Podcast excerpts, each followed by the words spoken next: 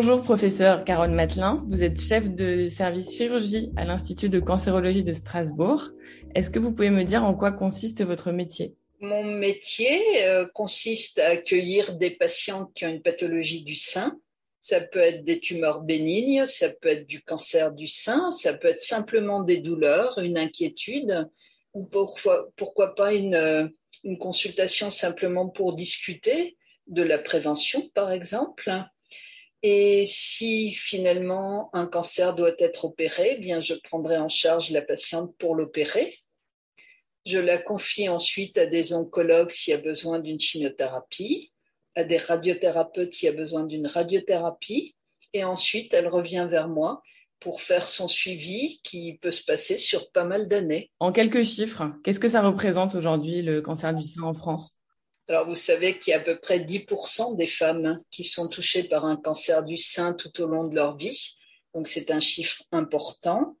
C'est un cancer qui augmente en nombre. Quand j'ai commencé dans les années 85, on avait 25 000 nouveaux cas chaque année de cancer du sein et là, on est assez proche des 60 000. Donc, il y a eu plus qu'un doublement. Et c'est un cancer, c'est vrai, qui est de bon pronostic. On le dit souvent aux patientes mais malgré tout, il peut y avoir des formes sévères. Et le cancer du sein euh, est responsable à peu près de 12 000 décès chaque année, ce qui n'est pas rien. C'est la première cause de mortalité par cancer de la femme. Et puis, c'est une pandémie. Hein. Euh, l'ensemble des pays du monde sont touchés par ce cancer du sein. Il n'y a pas de pays épargné. Alors, est-ce qu'on connaît les causes de ce cancer? Alors, il y a des causes qu'on a bien identifiées. Une qui est assez connue, c'est la cause génétique. Vous savez qu'il y a des familles où la maman a eu un cancer du sein, la sœur a eu un cancer du sein, la cousine, etc. Et là, on peut faire maintenant en France un dosage d'un certain nombre de gènes responsables de ce cancer du sein. S'appelle, le nom est un peu compliqué, mais on fait un dosage HBOC. Et on dose un certain nombre de gènes qui peuvent être altérés et qui entraînent une augmentation de risque parfois très importante de cancer du sein. Par exemple, BRCA1, qui est un des gènes les plus connus, eh bien, lorsqu'une femme est porteuse d'une mutation délétère de BRCA1, son risque de faire un cancer du sein est supérieur à 75% tout au long de sa vie. Donc, on est dans du très haut risque. Donc, ça, c'est pour les origines génétiques ou familiales. Ensuite, il y a d'autres origines qu'on appelle les origines hormonales. Des femmes qui ont des premières règles très précoces, avant 11 ans, ou une ménopause tardive après 55 ans, ou des femmes qui font des grossesses tardives ou pas de grossesse du tout, qui n'allaitent pas leurs enfants, ou qui prennent des traitements hormonaux de manière prolongée, peuvent avoir aussi une augmentation de risque de cancer du sein. Donc ça, c'est les facteurs hormonaux. Il y a d'autres facteurs aussi un peu plus compliqués qui s'appellent les facteurs histologiques. Il y a certaines maladies du sein qui prédisposent à faire par la suite un cancer du sein. Et puis, il y a un grand groupe aussi qu'on met dans environnement. Donc, c'est très vaste, hein, l'environnement. Et là-dedans, il y a plein de choses qui peuvent augmenter les risques de cancer du sein. Par exemple, l'obésité après la ménopause augmente les risques de cancer du sein ou la sédentarité. Vous savez, c'est un vrai facteur de risque de cancer du sein. Il faudrait qu'on bouge, hein, chacune d'entre nous. Je sais que c'est pas toujours facile, hein, mais euh, une petite demi-heure chaque jour, hein, en plus de ces activités euh, quotidiennes. Il y a la consommation d'alcool. L'alcool, tout le monde sait, c'est pas bon pour le foie, mais les gens ne savent pas, c'est pas bon pour le sein non plus. Et ça, c'est un des facteurs de risque de cancer du sein. Puis il y a d'autres choses peut-être un peu moins importantes, par exemple le travail de nuit. Il y a d'autres métiers exposés, par exemple les hôtesses de l'air, à cause de l'irradiation cosmique.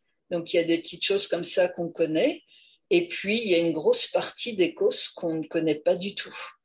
Donc est-ce qu'il y a euh, des moyens de prévenir euh, son apparition en agissant peut-être sur ces causes euh, environnementales? Hum, C'est très juste ce que vous dites. Euh, je pense qu'il faudrait essayer de combattre l'obésité. Et si on veut qu'il n'y ait pas d'obésité après la ménopause, bien, il faut anticiper ce combat contre le surpoids et l'obésité. Ça, ça serait un grand moyen. Deuxième moyen, combattre l'inactivité physique. Et j'ai vu une campagne de publicité en ce moment qui s'adresse aux adolescents qui doivent bouger. Et ça, je crois que c'est très bien. On aura des répercussions sur la santé du sein. Et puis, euh, il faudrait limiter ou supprimer la consommation d'alcool, ce qui n'est pas toujours évident parce que c'est un élément festif en France. Donc ça, ce sont des choses qui me paraissent importantes. Maintenant, il y a d'autres choses sur lesquelles il faut travailler. C'est peut-être éviter euh, les perturbateurs endocriniens, vous savez, les pesticides. Hein. Il y a des études qui ont montré que lorsqu'on mange bio, on a moins de cancer du sein que les femmes qui ne mangent jamais bio. On sait aussi, par exemple, que les agricultrices qui utilisent des pesticides dans leurs champs, dans leurs vignes, font plus de cancer du sein que les autres et en meurent plus. Donc, c'est sans doute des pistes intéressantes à creuser au niveau de l'environnement. Vous dites que c'est une maladie qui progresse. Quelles sont les causes de cette progression? Alors, vous savez qu'on fait moins de grossesses tôt. Hein, nos grands-mères faisaient des enfants à 18 ans, à 20 ans. Maintenant, on a passé le cap de 30 ans pour la première grossesse. Et ce sont les grossesses tôt qui sont vraiment protectrices, c'est-à-dire avant 25 ans. Mais il y en a beaucoup moins parce que la société est comme ça, parce que les femmes font des études et, c'est bien normal. Il y a peut-être des prises de traitements hormonaux qui sont un peu plus importants qu'autrefois. Les, certaines patientes aiment prendre des traitements hormonaux de la ménopause de manière prolongée. Elles ne s'arrêtent pas au bout de 5 ans, elles en prennent 10 ans, 15 ans. Ça peut être des facteurs de risque. L'allaitement peut être en cause aussi, parce qu'avant les femmes allaitaient assez longtemps. Et puis maintenant, la reprise du travail fait que l'allaitement est assez court. Et souvent, au bout de 6-8 semaines, les, les dames arrêtent. Or, c'est l'allaitement prolongé qui protège les seins. Donc, il y a des choses comme ça. Et puis, il y a peut-être notre environnement avec plus de pesticides, peut-être plus de métaux euh, qui peuvent être ennuyeux pour la santé du sein. Qui est touché par la maladie? Alors, la moyenne d'âge en France est 63 ans. Donc, ça veut dire que le groupe le plus touché, ce sont les femmes qui ont entre 50 et 75 ans. Elles représentent 75% des femmes qui ont un cancer du sein. Il y a à peu près 20% des femmes plus âgées qui vont faire un cancer du sein après 75 ans. Et puis, il y a 20% des cancers du sein qu'on voit avant 50 ans. Et chez ces femmes jeunes, il y a souvent ces problèmes génétiques qu'on a évoqués tout à l'heure. Est-ce que c'est un cancer qui se guérit? Ah oui, c'est un cancer qui se guérit. La majorité des femmes vont guérir, hein, effectivement. Alors, pour le guérir, encore, encore faut-il le détecter. Euh, est-ce que vous pouvez nous expliquer en quoi consiste le dépistage? Alors, je crois que ce qu'il faut bien comprendre, c'est qu'il y a deux types de dépistage. Le dépistage organisé, qui est celui qu'on propose aux femmes qui ont entre 50 et 74 ans. Les femmes reçoivent un petit courrier tous les deux ans, les invitant à aller chez un radiologue qui participe à ce dépistage. Et elles sont invitées à avoir un examen clinique des seins une mammographie et dans certains cas une échographie. Ça, c'est le dépistage organisé. Et puis chez les femmes plus jeunes, vous savez, il y a des dépistages qui sont proposés, par exemple chez celles qui ont une mutation génétique. On disait tout à l'heure, elles sont au risque, hein, certaines euh, ont un risque de cancer du sein de plus de 75%. Bien là, on leur propose un dépistage plus complet avec un examen clinique, une IRM, une mammographie et ça à intervalle de tous les ans à partir de 30 ans, jusqu'au moment où peut-être elles nous demanderont de réaliser ce qu'on appelle une mastectomie de réduction de risque avec reconstruction mammaire. On parle aussi d'autopalpation. Est-ce que vous pouvez nous expliquer en quoi ça consiste? Alors, c'est pas un mot qui est parfait, autopalpation. Il vaut mieux parler d'auto-examen des seins. Il y a deux choses à faire. Il y a une inspection des seins. Il faut que la femme se mette devant son miroir regarde ses seins, regarde s'il est apparu une modification, par exemple un sein un petit peu plus haut que l'autre, un sein qui aurait un peu grossi, une déformation du mamelon. Et il faut qu'elle lève les bras pour regarder s'il n'apparaît pas une petite rétraction de la peau ou une anomalie euh, quand elle lève les bras. Et c'est bien aussi qu'elle se penche en avant. Et là aussi, on peut faire apparaître des petites anomalies visuelles. Donc ça, c'est le temps de l'inspection. Et le temps de la palpation, vous avez raison c'est important. Là, la dame doit examiner ses seins en se palpant. C'est souvent bien euh, dans le bain ou dans la douche parce qu'on peut mettre un gel douche et ça, renforce, si vous voulez, la, qualité de la palpation. Et là, elle recherche s'il n'y a pas une petite boule, une induration, quelque chose qui n'existait pas euh, quelques mois auparavant. Donc ça, c'est l'auto-examen des seins. Je pense qu'il ne faut pas demander aux femmes de le faire trop souvent parce que c'est un examen qui peut être anxiogène. Je crois qu'il faut le faire de temps en temps, après les règles, pour les jeunes femmes, parce qu'avant les règles, le sein est plutôt douloureux et pas forcément simple à examiner. Et puis, ce qui est important pour les dames qui font partie du dépistage organisé, c'est qu'elles fassent cet auto-examen, par exemple, dans l'année où elles n'ont pas de mammographie. Vous voyez, comme la mammo est tous les deux ans, c'est pas mal au moment où elles n'ont pas de mammographie qu'elles regardent si tout va bien. Mais je pense qu'il ne faut pas le conseiller tous les mois ça serait, je crois, trop anxiogène et, puis pas utile. Alors, il y a un phénomène nouveau qui s'est développé avec les réseaux sociaux. Il y a des personnes atteintes du cancer qui partagent beaucoup leur parcours, leur expérience. Sous quel œil est-ce que vous voyez ces prises de parole?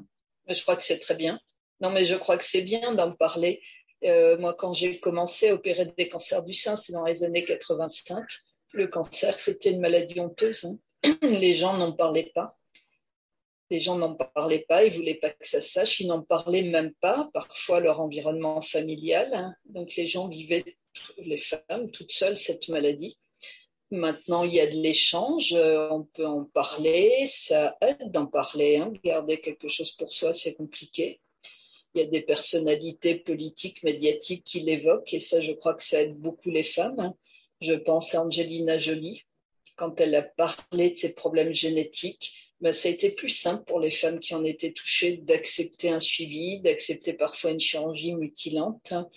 Euh, donc oui, moi je suis pour ces échanges. Tout, tout n'est pas juste dans les échanges. C'est pas grave, on ne demande pas d'être parfait et de toute façon il y a des inconnus. Mais euh, c'est bien d'en parler. Qu'est-ce qui vous pousse à continuer le combat? Est-ce que c'est vos patientes, euh, votre quotidien de médecin? Je crois que c'est tout ça. Et c'est vrai que les patientes ont un vrai courage. Elles affrontent la maladie souvent avec beaucoup de sérénité. Elles viennent au rendez-vous. On n'a quasi jamais d'annulation. Quand on regarde son planning de rendez-vous, ben, les femmes sont au rendez-vous, elles sont partenaires avec nous, on fait le même chemin. Euh, le but de tout ça, ben, c'est voilà, que les traitements aient été choisis par dialogue avec elles et avec les, avec les thérapeutes. Qu'on reste un peu dans notre idée de désescalade thérapeutique. Vous savez, on fait une chirurgie qui est moins mutilante qu'avant on fait beaucoup plus de reconstruction, on fait plus de traitements conservateurs. Les hospitalisations sont beaucoup moins longues aussi qu'avant, on fait beaucoup de chirurgie ambulatoire. Donc elles sont contentes de rentrer le soir à domicile. Et puis, on a pas mal de signatures moléculaires aussi pour être sûr qu'il faut vraiment une chimiothérapie. On se concerte avec pas mal de médecins pour faire un projet thérapeutique réfléchi pour chaque patiente. On fait des traitements individualisés. Et donc tout ça aboutit à des vrais progrès. Et moi, je suis contente d'être dans ces progrès pour ces femmes-là et leurs entourages, les enfants, etc. Alors, pour finir, un mot euh, pour dire aux femmes, allez-y, euh, faites-vous dépister, euh, n'ayez pas peur. Alors, j'ai pas tellement envie de leur dire n'ayez pas peur parce que je peux comprendre la peur des gens. On a tous la trouille d'aller faire une mammographie. Mais je crois que ce qu'il faut qu'elles retiennent, c'est que les traitements sont très conservateurs maintenant, les hospitalisations sont courtes, 50% des patients n'ont pas besoin de chimiothérapie et les taux de guérison sont extrêmement importants. C'est le cancer qui se guérit le mieux.